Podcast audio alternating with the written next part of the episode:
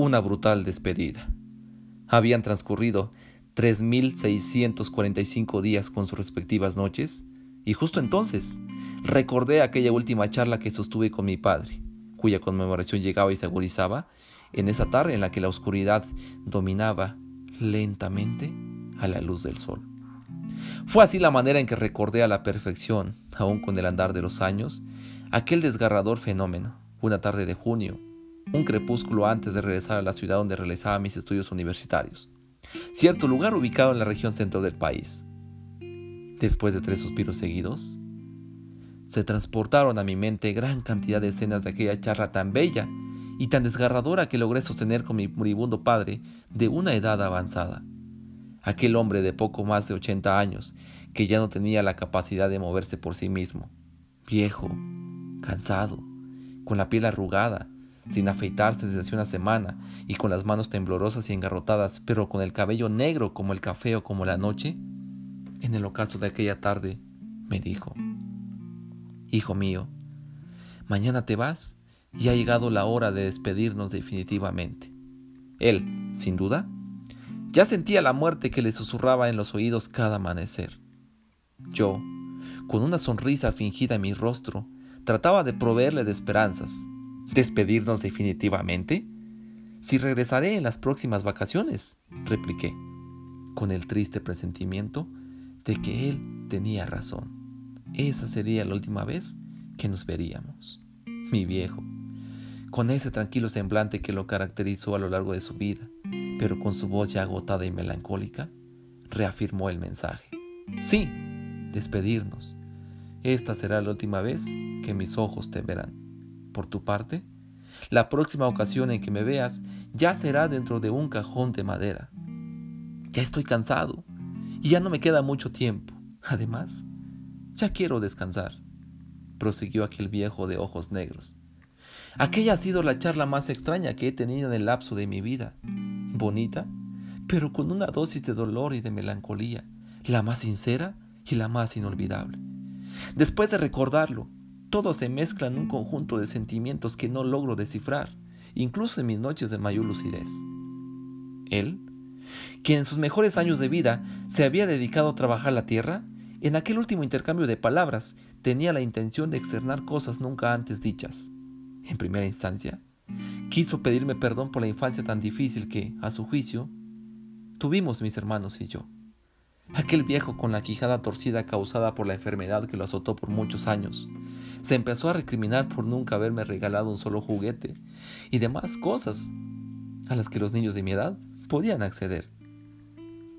Esta maldita enfermedad me quitó las fuerzas para trabajar y poder darte todo lo que te merecías, pero no me arrebató el sueño de verte crecer me dijo lo que él no sabía y se enteró hasta entonces, sintiendo cierta paz en su corazón, es que yo había sido feliz en mis tiempos efímeros de niñez y lo había sido con cosas tan sencillas que el dinero no puede comprar, contando las estrellas del cielo en aquellas noches de diciembre observando y persiguiendo las hojas que caían de los árboles y eran arrastradas como papalotes por el viento en los tiempos de otoño embriagándome con el fresco aroma de las flores de aquellos hermosos cafetales, mientras trataba de imitar el canto de los primeros pájaros por las mañanas, en primavera, y bañándome con las gotas de lluvia de invierno en aquellas tardes de julio. Papá, fuiste el mejor. Los valores que te inculcaron tus padres y, a la postre, me los heredaste, son invaluables y con el paso de los años me han servido como llaves para abrir cerraduras en esta escuela llamada vida le dije. Sin duda, la vida no había sido justa con él. Desde que tengo uso de razón, esa enfermedad llegó a pedir posada en su cuerpo y, finalmente, se hospedó allí. Parkinson. Así es como le llaman los médicos a aquello que le robó las fuerzas por más de 15 años a aquel hombre que no me heredó fortuna más que su escasa barba. Aquel reloj de pared que para cada hora emitía una melodía distinta y un conjunto de valores. Cierta tarde, tuve el dulce presentimiento de que mi padre haría fiesta en el cielo al enterarse de un dulce fenómeno. Después de muchos años, regresé a la casita. Aquella casita alejada de la civilización donde muchas noches solo tuvimos la luz de un candil y del fogón de leña mientras bebíamos café. Sí, aquella guarida construida con adobe, rodeada de miles plantas de café con sus hermosas rosas blancas en forma de estrellas y árboles frutales. Sí, aquel lugar hermoso con aroma a tierra mojada por las mañanas y a eucalipto por las tardes, con un hermoso y frondoso árbol de pino colocado en el horizonte que era el refugio preferido de las aves. Espacio donde vivimos casi dos décadas, en las cuales experimentamos fenómenos hermosos como el nacimiento de mi hermana Anita. Al pisar ese terreno casi diez años después, sentí la presencia de mi padre. Miré al cielo en señal de agradecimiento y suspiré profundo. En efecto, mi padre tenía razón. La próxima vez que lo vi fue dentro de un cajón de madera.